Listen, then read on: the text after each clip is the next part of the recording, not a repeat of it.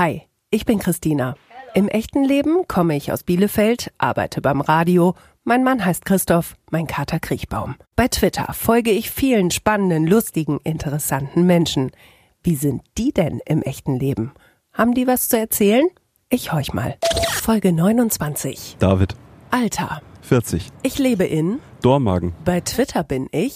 Darkrock-Bade, Auf einer Skala von 1 bis 10. 10 ist das Beste. Geht's mir gerade? eine 6. Für eine 10 bräuchte ich. Äh, eine ruhigere Woche. Die größte Herausforderung in meinem Leben ist, Mit dem Thema Musik meinen Frieden zu schließen. du bringst mich zur Weißglut, wenn Zu viel Sarkasmus. in meiner Schulzeit hatte ich, Drei verschiedene Schulen. diese Person tut mir gerade gut. Hallo Julia aus Hamburg. Das schönste Kompliment ist für mich, Du hast eine angenehme Stimme, höre ich oft und das mag ich gern. darauf bin ich nicht gerade stolz. Wie das Ende meiner langjährigen Beziehung verlaufen ist. Das würde ich sofort tun, wenn ich keine Verpflichtungen hätte. Hm, Ich würde gar nicht so viel anders machen. Gerade vermisse ich sehr, Köln. Humor ist für mich. Etwas, was ähm, vor allem spontan entsteht. Zu diesem Zeitpunkt in meiner Vergangenheit würde ich gern zurückreisen. Ich glaube, es gibt keinen Moment, zu, zu dem ich zurückreisen würde. Ich denke, es ist alles okay so gelaufen. Deshalb habe ich das letzte Mal geweint. Für etwas, wo sich jemand bei mir entschuldigt hat. Und darüber habe ich das letzte Mal gelacht. Eine Udo Lindenberg-Imitation von einem guten Freund von mir. Bei Twitter sollte man, Aufpassen, dass man nicht zu sehr in Filterbubbles abrutscht. diese Superkraft hätte ich gern. Ich fände Beamen schon ziemlich praktisch. Das habe ich fürs Leben gelernt. Dass man sich mehr um sein bestehendes Netzwerk kümmern sollte, als ähm, zu viel extern zu versuchen. Das werde ich nie, nie vergessen. Ein Auftritt von meiner Band 2008 in einem sehr kleinen, aber vollgefüllten Laden. Beste Schimpfwort ever. Du Deuti, du Gläufe auf der Brennsuppe dahergeschwommener. David, herzlich willkommen zu deiner ganz eigenen Folge in Echt jetzt. Ja, hallo, ich freue mich. David, irgendwann hast du mir eine DM geschrieben und hast gesagt, huhu, hi, ich bin's. Äh, ich würde gerne mal mitmachen im Podcast. Und dann war ich auf deinem Twitter-Profil und habe gedacht, äh, der ist mit Sachen beschäftigt, von denen ich nicht den geringsten Schimmer habe. Finde ich interessant, super. Was beschäftigt dich? Ja, also ich glaube, ähm, am ersten dürfte man mich für meine Aktivitäten in der Metal-Szene kennen. Das ist äh, so mein Hauptding und ähm, ansonsten habe ich ja dazu geschrieben, ich bin in einem Highlander-Clan, wobei ich da jetzt momentan nicht so sonderlich aktiv bin. Ähm, das ist ein großes Ding, aber ja, hauptsächlich die Musik vor allen Dingen. Und Wrestling. Habe ich auch gelesen. Retro-Games. Habe ich auch keinen Schimmer von. Was ist da das Wichtigste gerade von diesen Dingen für dich? Ja, das sind meine Nerd-Hobbys. Ähm, Im Moment äh, Wrestling, weil da steht eine Riesenveranstaltung auf dem Plan. Äh, G1 Climax heißt das äh, in Japan. Das ist so eine Art Weltmeisterschaft des Wrestlings. Und das ist äh, immer eine irrsig spannende Zeit für uns Fans. Also du guckst zu oder betreibst es selbst? Ich guck zu. Okay. naja gut, hätte ja auch sein können, ne? dass du sagst, oh, das, das macht mir irgendwie äh, Spaß. Ich glaube, ich möchte es selbst machen. Was ist für dich der Reiz an Wrestling? Also ich habe da auch schon mal reingeseppt und denke dann immer, was für eine Show, was machen die da? Haben die keine Hobbys? Äh, was macht dich da irgendwie an? Also ich bin ja sozialisiert so mit den 80ern, äh, mit dem ganzen, mit den Karate-Movies, Martial Arts, äh, äh, Kung-Fu-Filme und ähm, das hat dann so ein Crossover ergeben mit dem ganzen äh, Rock'n'Roll-Ding, was ich auch aus dieser Zeit so äh, aufgeschnappt habe. Und Wrestling ist ja so ein bisschen beides. Das vermischt ja den, den Show-Aspekt, ähm, das Rock'n'Roll-Feeling mit Kampfsport und es ist einfach für mich ähm, ein schöner, ja, ein schönes Hobby, das einfach so verschiedene Bereiche abdeckt, die mir Spaß machen. Es ist irrsinnig brutal. Also, oder ist das alles Show? Ich denke mal, wenn die die Köpfe da auf den Boden knallen, das kann ja auch so gesund nicht sein. Ne? Ja, so gesund ist es nicht wirklich. Ähm, allerdings ist es schon viel sicherer, als es aussieht und es wird auch ähm, über die Jahre hinweg ähm, wird es immer weiterentwickelt und ähm, an sich gibt es gefährlichere Sportarten als Wrestling. Also es sieht halt sehr brutal aus, aber in erster Linie ist es äh, wirklich Unterhaltung. Wie stelle ich mir denn so bei dir so einen Wrestling-Abend vor? Du sitzt auf dem Sofa, es sind ein paar Leute da, es gibt Chips ähm, und ihr feuert Commander XY, keine Ahnung, wie die heißen, äh, feuert den an, haltet mit dem, keine Ahnung, ich weiß nicht. In der Tat ist das ein Hobby, was ich relativ alleine für mich auslebe. Ähm, ich habe da aber auch äh, genauso viel Spaß damit und ja, so wie du es im Endeffekt beschrieben hast. Ich ähm, mach's mir gemütlich und dann äh, wird auch nebenbei ein bisschen im Internet genörgelt, wenn ein paar Sachen nicht so toll sind oder eben abgefeiert. Ähm, ich habe da so meine Communities und danach ähm, wird das Ganze dann noch analysiert und ja, halt Fantum einfach. Also online tauscht ihr euch aus. Hast du den Kampf gesehen von, sag doch mal irgendwie einen Namen, ich, äh, ich kenne da ja keinen von den Menschen da.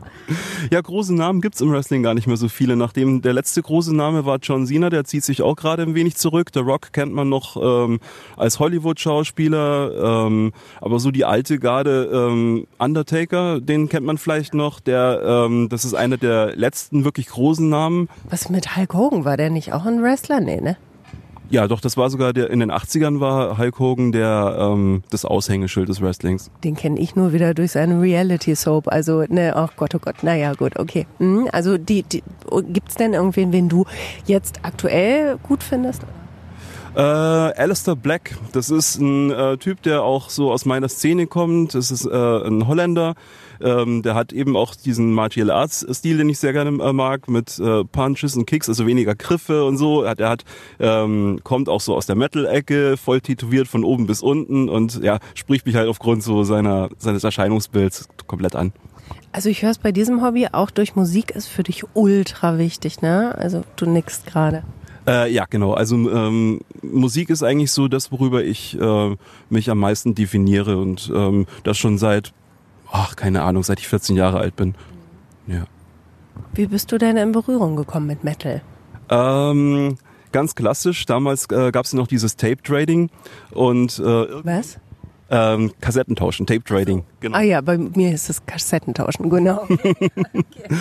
Und irgendwann hat mir mal jemand so ein Tape in die Hand gedrückt und ähm, da waren verschiedene Sachen drauf, die mich einfach umgehauen haben und dann wollte ich immer mehr davon haben und äh, bin dann irgendwann auch optisch in die Szene reingewachsen und dann hat man natürlich so als Jugendlicher seine Vorbilder, so Jungs, die vielleicht schon zwei Jahre älter sind, die dann so super drin sind und dann für einen so die Gurus sind, ja.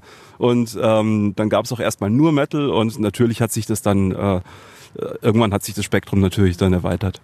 Du hast das Wort Szene jetzt schon ein paar Mal gesagt. Ähm, ist das wirklich so eine, so eine besondere Blase für dich? Also auch eine, die du hegst und pflegst? Auf jeden Fall. Und ich glaube, dass das auch ähm, eine Sache ist, die sehr speziell ist im Metal-Bereich. Also äh, wenn ich, ich höre selten ähm, Leute Jazz-Szene sagen oder Blues-Szene oder so. Das ist schon, ähm, dieses Community-Ding ist, ist im Metal schon ganz groß auf jeden Fall. Ja. Fühlt man sich da aufgehoben? Dann unter, unter all den Menschen, die den Kopf hin und her wemsen beim, beim Musik hören. Keine Ahnung, ich will das nicht so despektierlich sagen. Ich weiß, dir ist das super wichtig. Äh, nee, ist nicht despektierlich. Ähm, es ist, äh, ja, es ist halt ähm, so ein geteiltes Lebensgefühl und ich denke einfach, ähm, was äh, Metal von sehr vielen unterschiedlichen anderen Spielarten ähm, abhebt, ist einfach, ähm, dass es da um den Lifestyle auch geht. Also vielleicht ähnlich wie in der Hip-Hop-Kultur. Da, da geht es auch um den Lifestyle ähm, und nicht nur um die Musik selbst. Und bei uns ist das im Prinzip auch so. Und das ist, ähm, was erstaunlich ist, ähm, wir sind, glaube ich, jetzt mindestens schon in der dritten Generation. Also ähm, andere Musikstile kommen und gehen und das stirbt einfach nicht aus. Das ist wirklich sehr faszinierend. Also siehst du das dann auch so in deinem ganzen Umfeld durch? Also wenn ich jetzt in deine Wohnung kommen würde, wäre sehr klar, du bist ein Metal-Fan? Du würdest es auf jeden Fall sehen. Ähm, ich bin da jetzt mit meinen 40 Jahren nicht mehr ganz so ähm, äh, nerdmäßig unterwegs, wie ich das früher mal war. Ähm, das ist schon, also bei mir glaube ich hält äh, auch jeder so sonst so aus, aber äh, ich bin auf jeden Fall zu identifizieren durch meine Einrichtung. Es gibt irgendwie Sicherheit, ne? Also du weißt genau, wo du hingehörst. Kann das sein?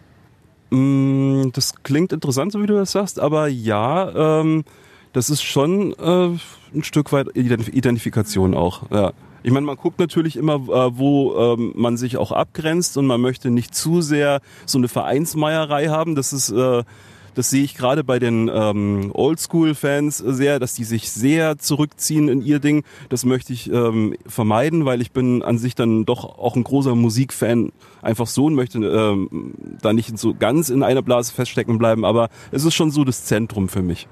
Du hast im Fragebogen hast du gesagt, du möchtest gerne ähm, Frieden schließen mit der Musik. Was meinst du damit? Ja, das, das hört sich wirklich, das hört sich dramatisch an. Ja, ähm, es ist so, ich habe eine Zeit lang ähm, sehr ähm, mit Hochdruck daran gearbeitet, äh, eine Musik Musikerkarriere zu starten. Und ähm, ich habe da sehr viel äh, Ambitionen reingelegt und sehr viel Geld natürlich investiert und ähm, habe dann dementsprechend auch Erfahrungen gemacht, ähm, die dann einfach auch nicht so schön waren und wo ich dann einfach jahrelang erstmal keine Lust mehr auf Musik hatte. Also ich, Was waren das für welche, wenn ich mal dazwischen grätschen darf? ähm, ja, das, man, man lernt vor allen Dingen, dass es nicht immer nur die harte Arbeit ist, die einen weiterbringt oder dass es ähm, ja, es sind, man, man macht so ge äh, gewisse Erfahrungen, zum Beispiel äh, man veranstaltet, äh, man merkt dann schnell, ähm, dass das Zusammengehörigkeitsgefühl dann doch nicht so groß ist, dass die Konkurrenz sehr stark ist, dass es äh, sehr stark um Ellbogenmentalität geht. Ähm, ja, und das ist halt oft so, ich denke, das kann man auch transferieren auf andere Bereiche. Ähm, umso mehr man in den professionellen Bereich reingeht, desto ähm, desto stärker sind die Ecken und Kanten zu spüren. Und das habe ich halt mitbekommen und ähm, ja, und irgendwann habe ich gemerkt, so dass ähm, was ich da noch leisten müsste, um da vorwärts zu kommen, kann ich nicht leisten. Vor allen Dingen nicht äh, für den für die geringe Wahrscheinlichkeit wirklich was zu reißen. Naja, und es gibt ja auch dann noch ein echtes Leben, ne, das irgendwie laufen muss. Es müssen Rechnungen bezahlt werden.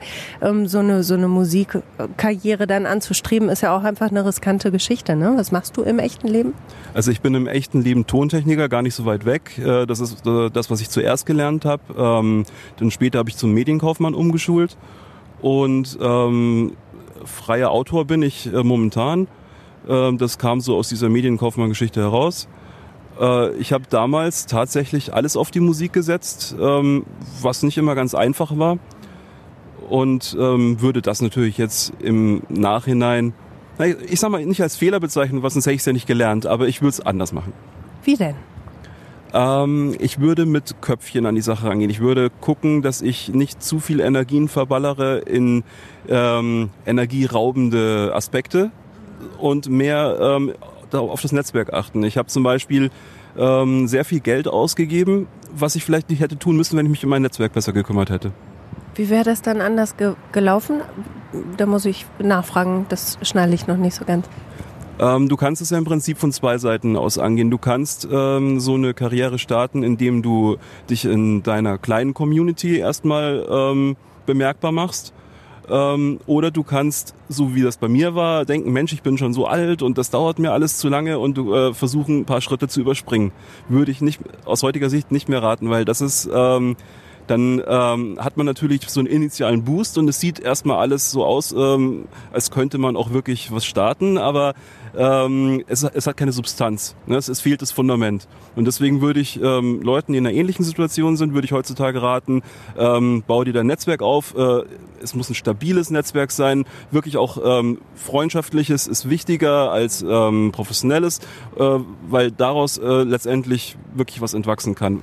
Also spiel in jeder Kneipe, ähm, halte dir Fans gewogen, baue dir Fans erstmal auf äh, oder wie? Ganz genau. Also äh, das Wichtigste ist tatsächlich, äh, ich nenne das halt so den Grind, äh, auch zu gehen. Also wirklich ähm, überall hin, an jeder Steckdose und ähm, das muss man wollen. Ähm, ich wollte das damals nicht. Ich habe gedacht, äh, man kann das überspringen, kann man aber nicht. Okay, also mit geringem Aufwand viel bekommen funktionierte in dem Moment nicht. Oder mit einem geringeren Aufwand. Ja, ähm, oder mit einem Aufwand an falscher Stelle. Ähm, ich habe sehr, sehr viel Wert auf ähm, zum Beispiel auf die Produktionsqualität gelegt. Äh, ich habe sehr viel Wert auf Name-Dropping gelegt, äh, dass dann auch entsprechende Namen auftauchen, die da mitgewirkt haben. Ähm, auf ein gutes optisches Erscheinungsbild, äh, tolles Plattencover, auch äh, überhaupt, dass wir Vinyl damals produziert haben, wo kein Mensch Vinyl gehört hat. Ähm, also ich habe wirklich versucht, das Ganze möglichst schnell äh, äh, groß aussehen zu lassen. Und das war äh, im Nachhinein betrachtet, war das ein Fehler. Weil du nicht die Bass hattest, die es hören wollte. Genau, weil was nutzen dir irgendwie ähm, 100 Vinylscheiben, wenn sie keiner kauft? Weil äh, letztendlich äh, produzierst du es dann für dich selbst.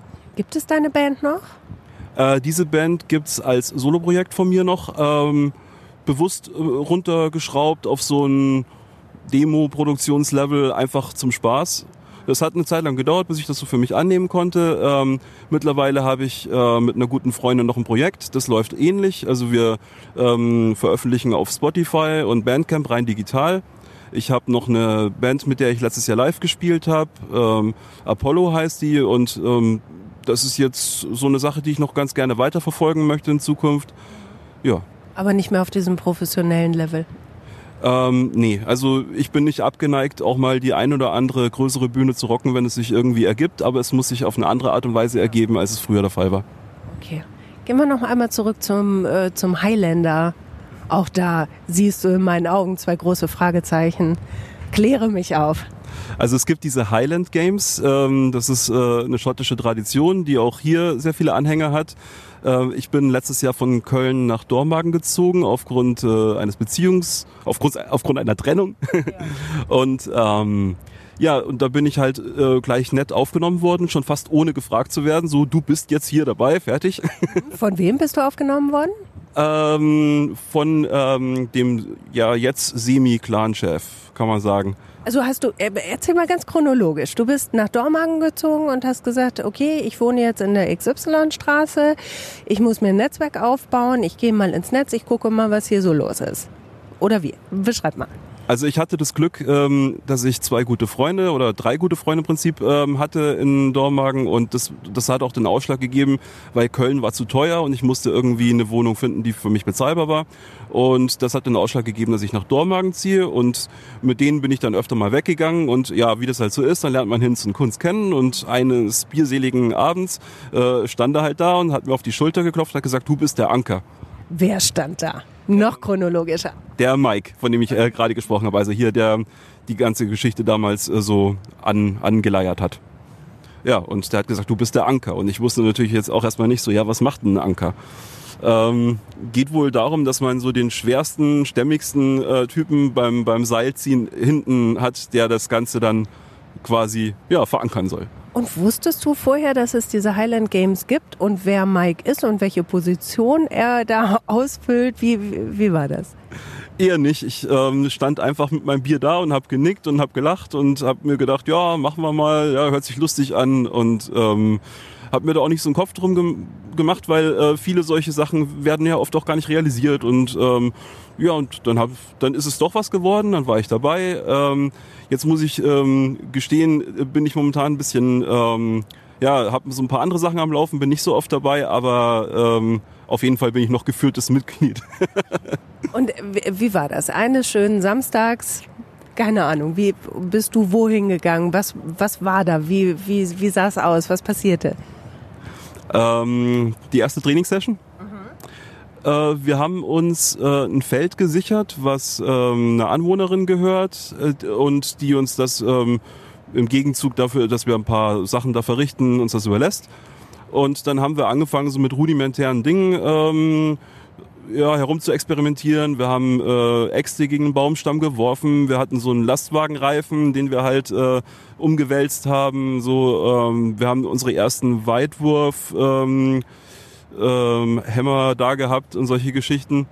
Ja, und so, so fing das im Prinzip an. Jetzt ähm, wird das Equipment halt immer ein bisschen professioneller und teurer und ein paar von uns haben auch an Highland Games schon mitgenommen. Jetzt noch nicht unter dem Banner von unserem Clan, aber von äh, als Aushilfe bei anderen Clans sozusagen. Äh, ja, es ist sich am entwickeln. Auch da ein Clan, eine Gruppe, in der du klar identifiziert bist als der Anker, auch wo du dich irgendwie sicher fühlst? Ähm, das glaube ich geht jetzt weniger von mir aus. Also das ist so eine Sache. Ähm, da ist es mir sogar ganz lieb, wenn ich ähm, so eine wöchentliche Verpflichtung vielleicht nicht habe. Also äh, deswegen äh, tauche ich auch äh, nicht ähm, so oft auf, wie ich sollte. Ähm, nee, also ich bin jetzt nicht so, ich bin gar nicht so der Vereinsmeier-Typ, wie das vielleicht jetzt. nee, das, so habe ich das auch nicht verstanden. Nur, also auch da ist es ja irgendwie identifizierbar. Ne? Wir gehören zusammen und wir haben zusammen Bock an einem Projekt und wir ziehen da im wahrsten Sinne des Wortes an einem Seil. Ja, ich glaube auch, dass das ähm, so eine altersbedingte Sache ist. Ich glaube, wenn man ähm, neue Freunde in meinem Alter erschließt, ähm, dann ist das ein bisschen anders als früher. Also es hat, das, das ist oft zweckgebunden. Ne? Man hat sich ähm, so in jüngeren Jahren ist das äh, oft so lose. Man äh, ruft halt an, wie schaut's denn aus heute? Man unternimmt was und äh, so irgendwann haben die Leute immer mehr ähm, Termine in ihren Kalendern und dann muss immer alles zweckgebunden sein. Und ich denke mal, das äh, ist deswegen so gelaufen. Für mich klingt das jetzt erstmal sehr, sehr Testosteron, ich hätte ich jetzt fast gesagt, also die Dinge, die ihr da macht. Wie ist das, ne? Irgendwie eine Axt zu schleudern und an einem Seil zu ziehen. Äh, kannst du das irgendwie beschreiben? Ja, es ist schon, äh, es macht auf jeden Fall Spaß. Ich habe davor, ähm, ich war recht unsportlich, bevor ich damit angefangen habe. Äh, das höchste der Gefühle war ein paar Bahnen schwimmen. Ähm, ich bin jetzt dadurch auch in den Kraftsport gekommen, weil ich habe gemerkt, so okay, äh, Gewicht ist eine Sache, aber wirklich Kraft haben ist nochmal eine andere.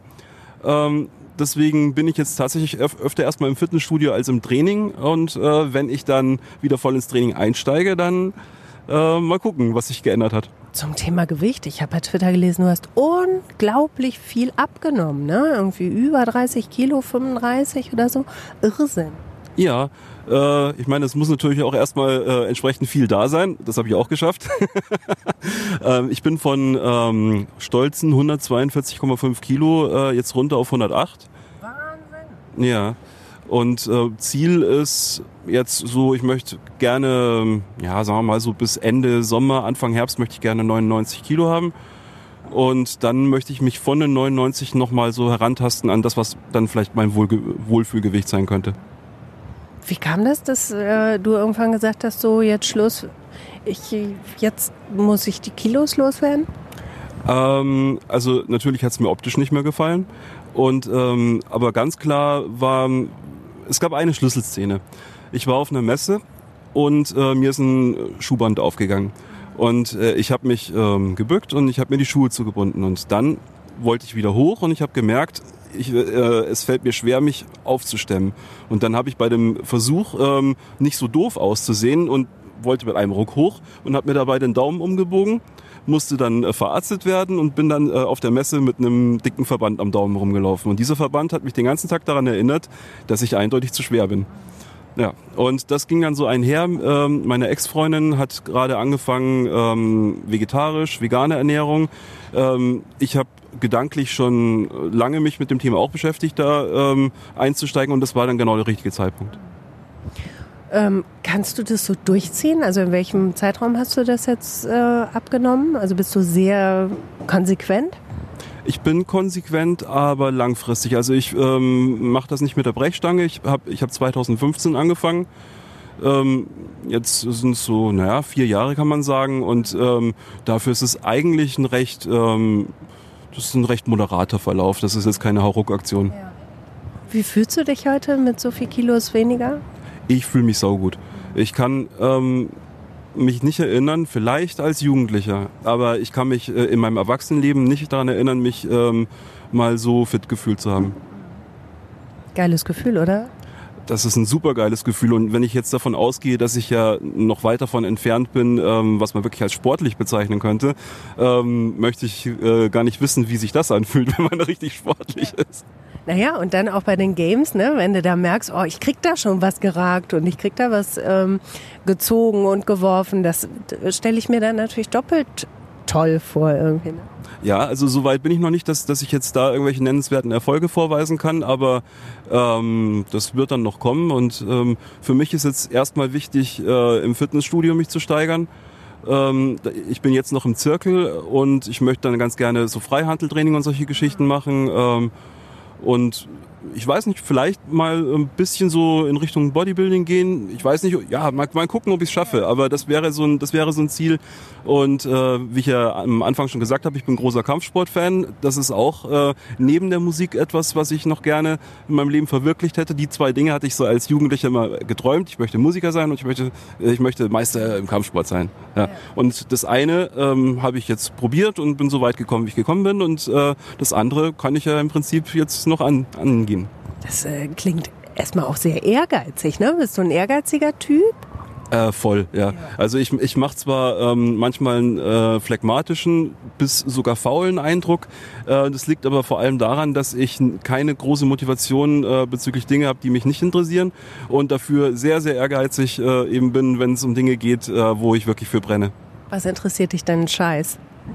Ähm, erstmal alles, was mit Zahlen zu tun hat. Okay. Also ich, äh, äh, ich würde eingehen, wenn man mich in irgendeine Buchhaltung steckt. Äh, sowas kann ich gar nicht. Generell ähm, der tägliche Trott, Büros, solche Geschichten sind für mich äh, der Horror. Äh, ich habe das ein, paar Jährchen natürlich auch äh, gemacht, aber immer versucht, ähm, für mich andere Wege zu finden, damit ich das möglichst äh, wenig äh, machen muss.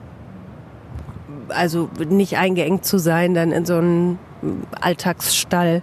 Genau, also für mich ist äh, wichtig, nicht angestellt zu arbeiten, irgendwie zu gucken, dass ich, ähm, dass mich Selbstständigkeit und Kunst und tralala diese ganzen Dinge tragen, was sie nicht immer getan haben. Deswegen ähm, ist es bei mir natürlich auch immer so ein bisschen Patchwork, mal äh, Teilzeit arbeiten und ein bisschen freiberuflich, mal arbeitslos gewesen und dafür Kunst gemacht, dann wieder angestellt gewesen, wieder zu wenig Zeit gehabt, ähm, andere Dinge zu verwirklichen und deswegen habe ich irgendwann so einen Begriff entwickelt, äh, den nenne ich Work-Life-Art-Balance. Mhm. Ähm, und ähm, ich habe ja einen eigenen Podcast und ich äh, befrage alle meine Leute, die da so zu Gast sind, wie sie das mit der Work-Life-Art-Balance so managen. Mhm. Weil das für mich halt äh, was ist, ähm, das möchte ich selber noch irgendwie besser hinbekommen und für mich super interessant herauszufinden, wie andere Leute das gewuppt kriegen. Ich überlege gerade, was meine Work-Life-Art-Balance wäre. Äh, du hörst ja meinen Podcast, ne? Was wäre denn jetzt von dem, was du über mich weißt, meine Work-Life-Art-Balance? Ich versuche mich erstmal vertraut zu machen mit diesem Begriff. Ähm, also ich denke, Work und Art äh, ist bei dir eigentlich äh, sehr stark ausgeprägt, weil das geht ja so ineinander über, wenn ich das richtig verstanden habe. Ja. Ähm, der Bereich Live, äh, dafür kenne ich dich zu wenig. Ähm, ich kann mir aber vorstellen, wenn du viel Work und Art machst, dass es dann vielleicht auf der Live-Ebene manchmal ein bisschen zu kurz gerät. Also zeitlich ganz bestimmt, äh, inhaltlich glaube ich nicht. Aber also Art wäre dann in meinem Fall der Podcast, Work das Radio und Live-Logo, ne? Okay. Ja, spannend, interessante Sichtweise. Zumal ich jetzt gerade in meinem Podcast merke, dieser Art-Faktor tut mir unglaublich gut, sowohl für Live als auch für Work. Empfindest du das auch so? Ja, absolut. Also für mich ist das äh, für mich ist die Hauptkraftquelle äh, Kreativarbeit. Also da, da beziehe ich ähm, die Kraft heraus, auch die Dinge zu stemmen, die im Leben nicht so toll sind. Geile Überleitung eigentlich, weil als ich äh, in dein Twitter-Profil geguckt habe, hattest du da vier Buchstaben drin stehen. Und da habe ich gedacht, ach du liebe Güte, googelst du das mal, nicht, dass das irgendein Special Interest ist oder so. Und äh, was ist es? Erzähl. Äh, du sprichst wahrscheinlich auf ENFP an. Genau. Äh, es gibt da so einen äh, Test, ähm, 16 Personalities, beziehungsweise hat er noch einen etwas spezifischeren Namen, aber so kenne ich ihn. Ähm, und das ist ein Charaktertest, der meiner Meinung nach sehr zutreffend ähm, verschiedene Persönlichkeits... Ähm, Archetypen, ja, also äh, der, der, das, das ist, trifft eigentlich fast immer äh, zu, wenn man diesen Test macht, weil, weil diese Dinge, die dort abgefragt werden, ähm, das sind im Prinzip die Kerndinge, um die es im Leben geht und deswegen kann dieser Test gar nicht versagen. Ich stehe da total drauf auf solche Tests, auch wenn viele sagen, na komm, das ist ja alles außer Brigitte und so. Ne? Ich mache sowas immer wahnsinnig gerne und habe mich auch total wiedergefunden. Welcher Typ bist du denn? Äh, ENFP. Ja, sagst, also da gibt's ja auch immer noch ähm, Bezeichnungen, ne? Also der, der so und so Typ. Ach du meine Güte, das habe ich jetzt äh, vergessen. Aber auf jeden Fall ist das äh, E heißt extrovertiert. Also ich habe einen leichten Hang zum Extrovertierten. Ähm, äh, NFP geht auf jeden Fall in Richtung. Ähm, Ach Gott, äh, das muss wohl schon sowas wie, wie Entertainer, Komiker, Musiker, Schauspieler, irgendwas so die Ecke sein. Mm ich fand es super interessant. Ich habe das auch sofort gemacht, wie gesagt. Ähm, und ich glaube, sowas ist auch immer ganz hilfreich, wenn du weißt, wie dein Gegenüber tickt, weil es dir einfach es ein bisschen leichter macht. Ne? Also bist du da auskunftsfreudig? Hey, ich bin David und ich bin so. Weißt du, was ich meine? Ähm, nee, um ehrlich zu sein, nicht ganz. Das habe ich an deinem Blick gesehen. Also du schreibst in deinem Twitter-Profil, äh, ich bin ENFP ähm, und ich habe ja gleich eine Auskunft dann über dich. Also bist du auskunftsfreudig, was deine Person angeht? Hi, ich bin's, David. Ja, ja, doch, auf jeden Fall. Also ich bin äh, schon jemand, der eher ein offenes Buch ist als allzu verschlossen. Finde es auch angenehm, wenn andere Leute so auf mich zugehen. Ähm, das heißt nicht, dass ich jetzt irgendwie komplett äh, alles von mir preisgebe zu jedem Anlass, aber ähm, ich bin schon jemand, und das, das ist natürlich auch, das hat auch damit zu tun, dass ich meine kreative Arbeit äh, versuche an den Mann zu bringen. Äh, das kannst du nicht machen, wenn du, ähm, wenn du zumauerst. Ja. Und äh, dementsprechend habe ich mich dazu entschlossen, auch im Internet und im echten Leben relativ offen aufzutreten. Bei Twitter bist du einer von den, und ich hasse das wie die Pest, meine geneigte Hörerschaft weiß das, einer von den kleinen Accounts, weil du nicht so viele Follower hast wie die vermeintlich großen Accounts. Ich hasse diese Unterscheidung, weil ich denke, da ist immer ein Mensch hinter. Ähm, wie ist deine Twitter-Aktivität? Erzähl mal, was, was ist Twitter für dich? Ähm, ich muss gestehen, Twitter ist für mich ein äh, Netzwerk, was ich eher selten nutze im Vergleich zu anderen. Also ich ähm, sehe Twitter als zweit-, dritt äh, für mich. Ähm, ich bin hauptsächlich auf Facebook aktiv, äh, dann äh, mittlerweile auch sehr stark auf Instagram. Ähm, das funktioniert so für mich und das, was ich mache, am besten. Ähm, Twitter mag ich eigentlich ganz gerne. Ähm, das Problem ist äh, nur, dass ich da noch nicht so connecte irgendwie. Also ich, ich glaube, ich habe ähm, ich habe noch nicht so so den Dreh raus, ähm, wie wie das äh, wie die Community so tickt. Ja. Und du hast auch im Fragebogen gesagt, äh, du bringst mich zur Weißglut, wenn ähm, du zu sarkastisch bist. Und Twitter ist ja sehr sarkastisch. Geht dir das auf den Sack auch manchmal? Ja, doch. Ähm, also ich glaube, dass ich ähm, vielleicht ja, also da ist was dran. Also Twitter und ich stehen vielleicht, was das anbelangt, auf, auf Kriegsfuß. Ähm, ich bin schon jemand, der sehr gerne mit Worten umgeht. Deswegen bin ich gern auf Twitter. Ich mag es unheimlich gerne, was andere Leute aus den Begrenzungen machen und äh, generell den kreativen Aspekt von Twitter finde ich super. Äh, der politische Aspekt von, von Twitter kann sehr hart sein, kann sehr, ähm, kann sehr schnell in Richtung Tunnelblick gehen. Und da versuche ich mich äh, von fern zu halten. Also ich möchte möglichst ähm, offen bleiben. Man möchte mich möglichst wenig in, in so eine engständige Perspektive von halt irgendeiner bestimmten Filterbubble, wie gesagt, äh, reinziehen lassen. Wir gehen nochmal zurück ins echte Leben. Du hast im Fragebogen auch gesagt, in deiner Schulzeit hatte, hattest du drei verschiedene Schulen. Was war los? Ja, ich war Privatschüler und ähm, ich hatte damals, das nannte man eine minimale zerebrale Dysfunktion. War, äh, ich war unter anderem motorisch ungeschickt und deswegen kam ich erst in die Montessori-Schule. Ähm, da war das dann nicht so ein Problem. Und dann ähm, sollte ich aber schon Abitur machen und deswegen war dann die Waldorfschule die bessere Option. Ähm, war eine irrsinnige Fahrerei, jeden Tag über eine Stunde nach äh, Schondorf von München aus. Ähm, und das war halt auf Dauer eine hohe Belastung auch. Und das wäre dann eine noch größere geworden, nachdem die Schule umgezogen ist und dann wieder runter. Ja, und dann erstmal den kleinsten Abschluss gemacht äh, und dann halt nach oben gearbeitet. heißt, du hattest schon früh ganz viele Wechsel, was für ein Kind ja auch irgendwie ziemlich anstrengend ist, oder?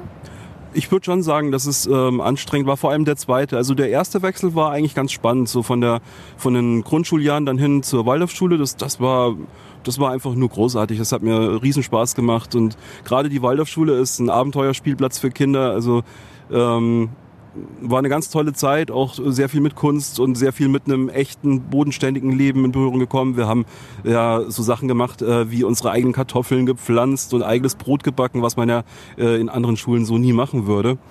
Ähm, der Nachteil eben daran ist, dass man dann ähm, bei Fächern, die halt äh, notwendig sind fürs Abitur, äh, Nachhilfe braucht, weil du kannst halt in einem gewissen Zeitrahmen einfach nur so viel äh, vermitteln. Ja, und äh, aber in der Zeit, wo ich da war, es war großartig.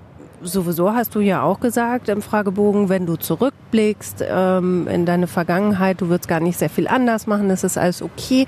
Bist du gut so mit deinem Leben, so wie es gerade ist?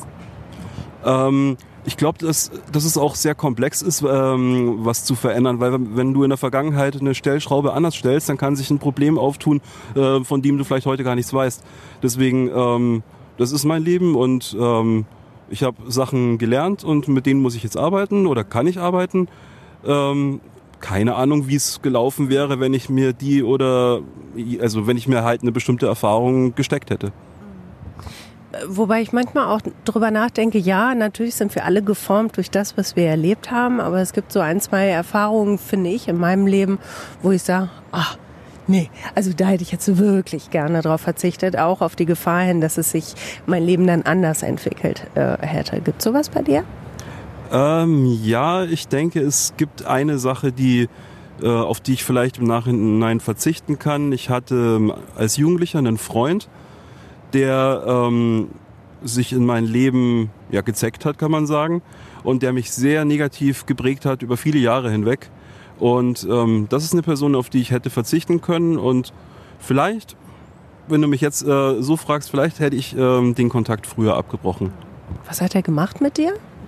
Ähm, ja, der hat mir halt so eine Welt gezeigt, die nicht unbedingt die meine ist. Der äh, war äh, später auch schwer drogenabhängig, hat viel Mist gebaut Und ich war eigentlich eher so ein anständiger Junge, ne? so, ein, so ein lieber Kerl, der aber halt dann eben doch trotzdem mit, mit Sachen in Verbindung gekommen ist, mit denen er nicht in Verbindung kommen wollte. Also der klassische schlechte Einfluss. Ganz genau, ja. Und ähm, ich natürlich mit einem, wenn man so jung ist, dann hat man so ein falsch verstandenes Gefühl von Loyalität und meint halt, ähm, so eine ähm, Person irgendwie treu sein zu müssen und, und für sie da sein zu müssen. Und dass ich das gar nicht muss, das ist mir erst sehr viel später klar geworden. Kann man ja auch nicht. Wie alt warst du dann damals? Äh, da war ich so 16. Also mit 16 schnallt man ja auch einfach noch vieles nicht, ne? Also äh, das ist ja auch normal. Genau, da, da ging es vor allen Dingen darum, die Beziehungen, die man hat, äh, zu pflegen. Und äh, da war einfach jeder Mensch, hat, man hat niemanden hinterfragt. Die Leute, die da waren, die waren gut, wie sie sind. Man, man war füreinander da, egal ob der andere einem gut tut oder nicht. Und ähm, dieses, äh, wie man ja heute so schön sagt, toxische Person, ich mag ja den Begriff eigentlich gar nicht, aber... Warum nicht? Ähm, weil ich finde, dass toxisch kein Begriff ist, den man für Menschen anwenden sollte. Ich finde, das ist ein, ähm, das ist ein sehr harter Begriff und ähm, mir ist es leider Gottes nur am schnellsten in den Sinn gekommen, aber ich möchte ihn eigentlich so weit wie es geht vermeiden. Das ist interessant, weil darüber habe ich noch nie nachgedacht und ich gebe zu, dass ich das auch benutze. Und jetzt, wenn ich drüber nachdenke, hast du vollkommen recht. Das ist nicht schön. Mm -mm. Ja, ich bin halt generell, ähm, ich mag es generell nicht, ähm, wenn eine Sprache verwendet wird, die die Gesellschaft spaltet. Und das ist halt ein sehr spaltender Begriff. Und ich versuche immer, äh, eine Sprache zu verwenden, die Brücken baut. Was wäre ein brückenbauender Begriff für einen toxischen Menschen, den wir aber nicht toxischen Menschen nennen wollen? Ähm, da müsste ich jetzt tatsächlich auch herumeiern. Also jetzt in, in dem Fall ähm, würde ich einfach schon sagen, es war ein negativer Einfluss. Der hat sehr viele Dinge falsch gemacht und hat mich in sein Leben vereinnahmt. Ich würde es umschreiben. Also ich, ähm, ich, ich, ich kann dir jetzt nicht ähm, aus der Pistole geschossen ein, äh, ein Synonym dafür geben. Aber wäre mal eine schöne Gelegenheit, darüber nachzudenken. Finde ich, finde ich interessant. Ja. Was ich als NRWler durch und durch ähm, raushöre, du bist nicht von hier. sagt der NRWler, glaube ich so, ne? Äh, du, du, wo kommst du weg? Sagt der Ostwestfale dann noch. Äh, man hört es ein bisschen an deiner Stimme. Ich weiß jetzt nicht, wie du dort drauf gekommen bist. Wo ist? Wo siehst du? Wo siehst du? Du bist geboren in Bayern. In München, ja. In München, okay. Ja. Ähm, daher kommt wahrscheinlich auch das beste Schimpfwort ever, ever, ever. Sagst du es nochmal bitte? Du Deute, du Gläufe auf der Brennsuppe dahergeschwommen. Wollen wir es mal langsam machen? Ich versuche es zu erraten oder willst du es direkt auflösen? Ähm, ich glaube, das kannst du gar nicht erraten, weil ähm, das sind so typisch bayerische Begriffe, für die es, glaube ich, gar keine Entsprechung gibt. Okay. Äh, du, du Deuti ist äh, sowas wie, ich weiß nicht, du Doofkopf. Ja. Du Kläufi äh, hat mehr sowas, ähm, ich glaube, das hat mehr was mit ungeschickt äh, zu, äh, zu tun, aber ich, ich mag mich irren. Also vielleicht kommt jetzt ein Bayer an und sagt, nee, nee, ist ganz anders. Äh, und ich kombiniere das halt, weil die Bayern, die schimpfen mir gerne so, so in einem Redefluss. Ja. Ne? Auf der Brennsuppen dahergeschwommen, so ganz typischer bayerischer Begriff. Auf, auf der was? Auf der? Brennsuppen dahergeschwommen. Auf der Brennsuppen? Dahergeschwommen. Was ist eine Brennsuppen? Das weiß ich nicht. Sag's mir halt. ja, ich weiß das auch nicht. Ich weiß bloß, dass man äh, nicht auf der Brennsuppen daherschwimmen muss. Ja, mei, was ist eine Brennsuppen? Ja, keine Ahnung. Also das, das muss dir ein richtiger eingefleischter Bayer erklären. Also mach nochmal von vorne bitte einmal. Jetzt, ich will das jetzt einmal auseinandergepflückt haben. Du Deute, du Gläufe, du Kreisliger auf der Brennsuppen, der hergeschwommener falscher 50er. Jetzt habe ich es gar noch ergänzt. Falscher 50er, das habe ich verstanden. Das habe ich verstanden. Es gibt ja nichts Peinlicheres, als wenn Menschen dann meinetwegen aus Bielefeld versuchen, Bayern nachzumachen. Ne? Ähm, wobei das jetzt bei dir schon ganz gut geklappt hat. Also da habe ich schon viel schlimmere äh, Verballhornungen gehört. Sicherlich, ich habe ja auch ein bisschen geübt. Das habe ich einfach so gespürt, dass du nicht von hier bist, gell? Äh, was war das jetzt? Bayerisch? Nein. Nein, nein. Man muss sich auch manchmal irgendwie zum Horst machen, ne? Kann, mache ich gerne. Ich kann, glaube ich, ganz gut über mich lachen. Kannst du das auch? Ja, ich denke schon. Also ich, äh, äh, mit Stimmenimitation habe ich es auch manchmal. In Udo, glaube ich, den kann ich auch ganz gut. Mach mal, mach mal, mach mal. Hallo, ich bin der Udo. Alles klar? Klar. Jetzt super. Noch mehr, mach noch mehr. Hast du noch wen drauf? Das, äh, irgendwie. Den, äh, den hat man ja, den hört man ja heute nicht mehr. Ein Helmut Kohl. Genau. Magst du ihn trotzdem machen? Ja, also ich bin so Helmut, der Bundeskanzler, beziehungsweise bin ich doch schon lange nicht mehr, aber wenn ich mir angucke, was die Frau Merkel so macht, da bin ich mir nicht sicher, ob ich nicht vielleicht wieder mich selbst ausbuddeln sollte. Liebe Güte. An sowas hast du Spaß, ne? Nimmst du das schnell wahr, wenn du irgendwo bist? Keine Ahnung, meinetwegen, du wärst jetzt in Franken, äh, hättest du schnell drauf? Äh, mit Dialekt tue ich mich tatsächlich schwer. Ja? Ja, ich, ich weiß auch nicht. Ähm, ich ich denke, ich probiere mich da auch zu wenig aus, äh, weil ich glaube, ich habe Respekt vor Dialekten. Weil es so peinlich sein kann dann, äh, wenn man es nicht beherrscht, weil es so halbherzig dann ist, oder? Vielleicht, vielleicht, äh, aber irgendwie habe ich keinen Zugang zu, zu Dialekten. Frag mich nicht warum. Aber ich finde, du nimmst ja Feinheiten sehr deutlich wahr, sonst hättest du die beiden jetzt nicht machen können, ne? Ja, äh, wobei ähm, ich glaube, ich habe einfach sehr lange rumprobiert damals. Das, das sind ja schon ältere Charaktere und äh, das, das sind ja Imitationen noch aus Jugendzeiten. David, wir nähern uns langsam dem Ende und ich muss sagen, ähm, mir hat es sehr, sehr viel Spaß gemacht mit dir. Ähm, nun gibt es ja auch viele Menschen, gerade bei Twitter, die sagen, ach, so ein kleiner Account, der hat ja nichts zu erzählen. Was entgegnest du? Ähm, check mal mein Facebook. Ich finde, du bist der beste Beweis dafür, dass ein kleiner äh, Account wunderbare Geschichten zu erzählen hat. Wir sind kleine Accounts und wir sind auch Menschen, ne? Ja, ganz genau. Ein Hoch auf kleine Accounts. So nämlich. Dankeschön, David. Ja, sehr gerne.